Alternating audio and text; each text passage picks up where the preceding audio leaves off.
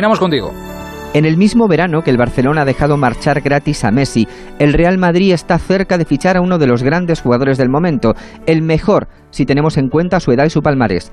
Se entiende bien la felicidad del madridismo. Su equipo se refuerza al tiempo que se debilita el enemigo histórico, asfixiado por una gestión nefasta.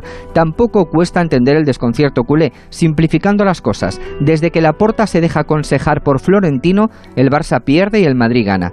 La contratación de Mbappé, si se confirma, admite más lecturas. Cuesta explicar la rebaja salarial a la plantilla si ahora se ofrecen 160 millones de euros por un futbolista.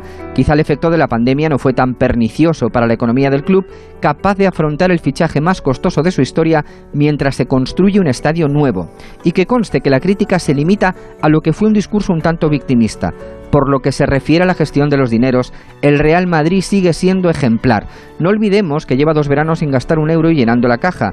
Con las ventas de Barán y Odegar pagaría la mitad del fichaje y lo cubriría prácticamente todo si añadimos los traspasos de Agraf y Reguilón del verano anterior. Se dice que el PSG está obligado a negociar para que Mbappé no se vaya gratis en junio y me pregunto si el Madrid no debería esperar hasta entonces por la misma razón.